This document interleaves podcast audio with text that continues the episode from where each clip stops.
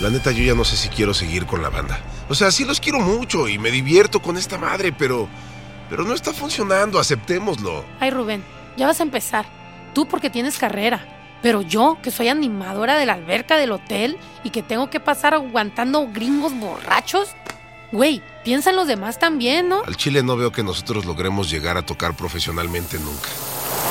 De Audio y Espiral llega Día de los Muertos in Hell.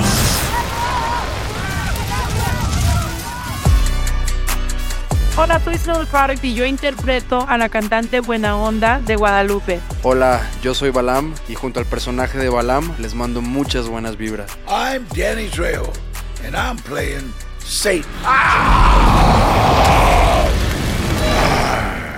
Y con música original de Audio App.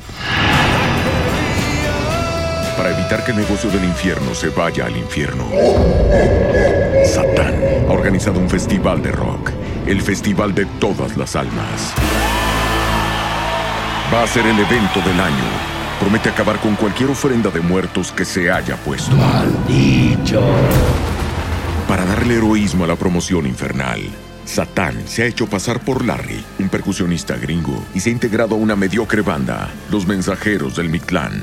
Satán piensa convencer a Guadalupe, Rubén y Balam, los miembros de la banda, de venderle sus inservibles almas a cambio de fama y mucho éxito.